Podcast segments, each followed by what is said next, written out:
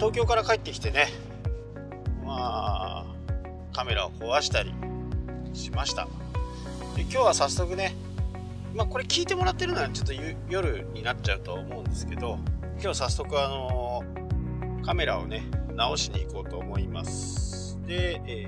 ー、DJI の認定ストアっていうのが札幌にはあって、まあ、そちらに持ち込んでね、えー、見よう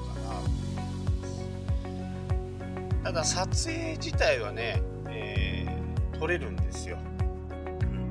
うん、撮れるんだけどまあ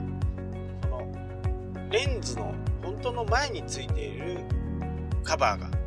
割れたという形ですね。一般的にはあの普通のミラーレスとか一眼レフとかだとレンズの保護カバーをつけて必ず運用するんですけどそのねレンズ。まあ、レンズに直接ねあの傷をつけないっていうことです。その保護カバーをつけたり。そうすることでなんかもし汚れてしまった場合でもそのレンズカバーを新しいのに変えれば本体のレンズは傷がつかないと。汚れもつかないと。なるべくその本体の方の本当のレンズの方はね保護しておくっていうのがね、一番いいんですよね、まあ、そうじゃないと1本ね20万もするようなレンズがちょっとした気の緩みでね割れちゃったりするということになるので保護レンズは基本的にカメラやってる方だと大体作っ使ってるかなと。ただコンパクトデジカメとかあの辺はねこう中にこうレンズがビュッと締まったりするんでそういったものはあまり出てない。まあ、出てるのもありますね。レンズがこう飛び出てってるやつ。あれにはつけることができます。レンズキャップの真ん中そのレンズとレンズキャップの間にねつけるような感じですね。でもしねつけてない方はもうほんと必ず、えー、つける方がいいかなと思います。やんなくていいことに、ね、時間が割かれてお金もかかってあ参っちゃいますね。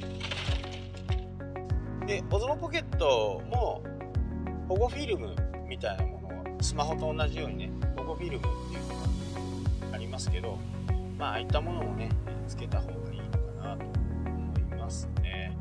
まあ、僕の場合はね iPhone とか iPad とかもあまりつけない方なんですね。で落としますけどね。もう買ったね 10S は早々に落として角がねちょっとピキッとなってますけどまああまり影響がないんで1年ぐらい経ったらね保険を使ってガラスを直そうかなと。あれ保険をあんまり使いすぎるとどんどんどんどん保険代なんで上がっていっちゃうんでね。その辺をちょっと考えながらやろうかな。またね新しくしたらすぐやっちゃったりするんですよね。お金はねどのぐらいかかるのか、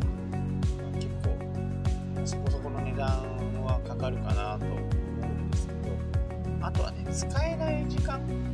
これが結構痛いですよね。使えない時間。まだ未だにね、えー、ヨドバシとかビッグとか本部みたいなところ倉庫センターみたいなところには在庫があるんだけど店舗にはねデモ機ぐらいしかなくて、まあ、1日2日待てばね手に入るようですけどさすがにね、4万超えたら修理代が4万超えたら新品の方がいいかなというふうには思っています。ただ、えー YouTube 見てくれた人がいるかもしれないですけどやっちまったっていうね動画はの最後にね東京駅をタイムラプス、ね、動くようなタイプラプスなんですよね。普通タイムラプスってこう定点でずっとこう同じ位置でこの街の移り変わりとかを見ていくようなのが一般的なこうタイムラプスだと思うんですけどモーションタイムラプスって言ってカメラ自体がこう動くんですね、えー、これはね昔で言うまあ今もありますけど星を撮ったりする時にこのようにねこうカメラがこう少しずつ展開していってその星をずっと追い続けるとかっていう械もあります。えーと、地球の時点とね合わせて何度何度ってこう設定していくとその星をねずっと追っていくみたいなまあそれの応用っていう感じで本当にこうこのオズモポケットはモーションラプスはとってもね綺麗に仕上がるんですねなのでこう交差点とかでも視点を決めます。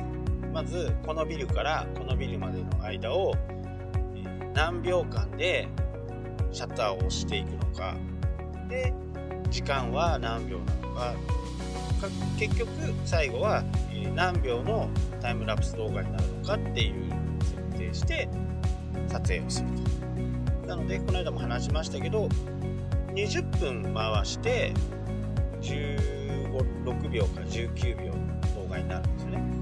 でその間ねずっとシャッターを切ってるんです2秒間とか3秒間自分で設定するんですけど2秒ごとにずっと撮っていくっていうことなんで救急車じゃない消防車が来ましたね。人気な。んでねすごいんですよね。あ分かってきちゃいましたね。大丈夫でした。だから2秒間で、20分撮るわけですから計算してください。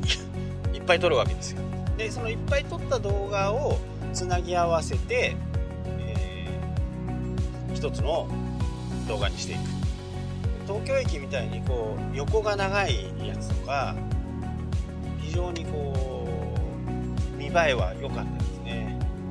ただねこれはレンズが割れてるからじゃなないんだとは思うんだけどピントが合ってない。でスマホでねちゃんとこうピント合わせたはずなんですけど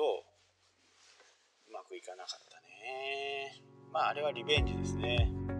ただここでちょっとした、えー、お役立ち情報があります。東京駅のライトアップは10時で電気が切れます。なので10時前に撮影行く人はね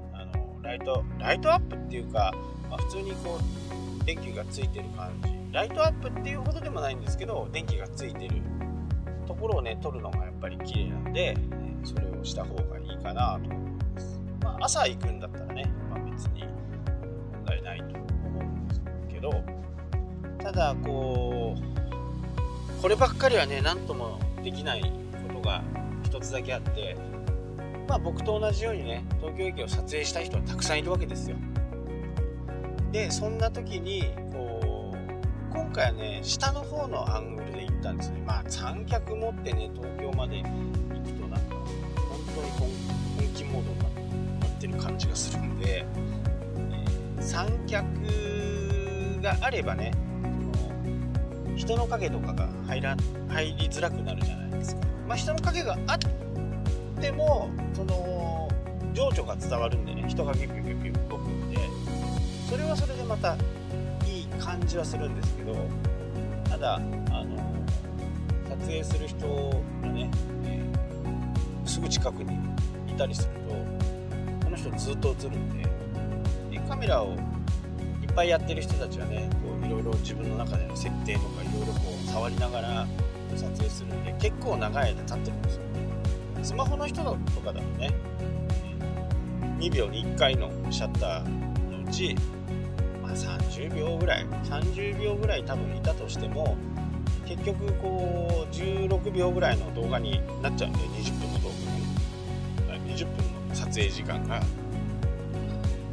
このぐらいになってしまうんであのあんまり目立たないんですよ30秒ぐらいそこに。ずっといてただやっぱり1分ぐらいいられると結構映り込むっていうね。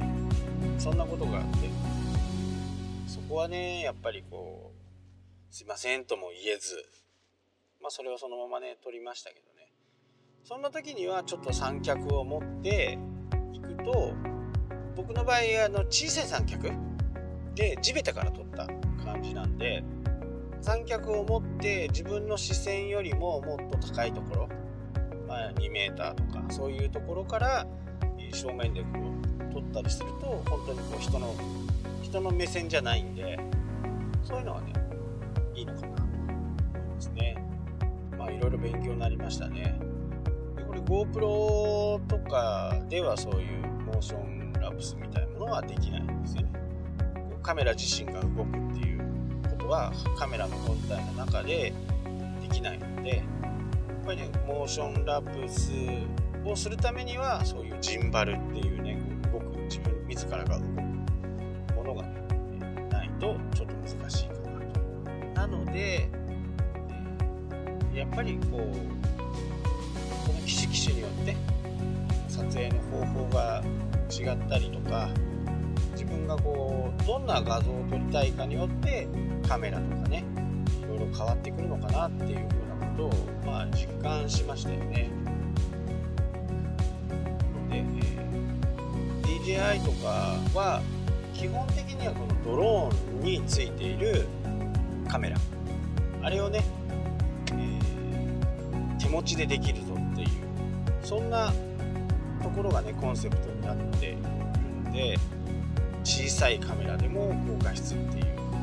ところがおすすめはい。というわけで、えー、今はねまたねカメラの話しちゃいましたけどまた、えーまあ、興味ない人もねいるとは思うんですけどコスモポケットはね一度ちょっと見ていろんな、えー、撮影を見ると結構楽しいんで是非ともちょっと見てほしいなと思います。はい今日はここまでになります。それではまた明日。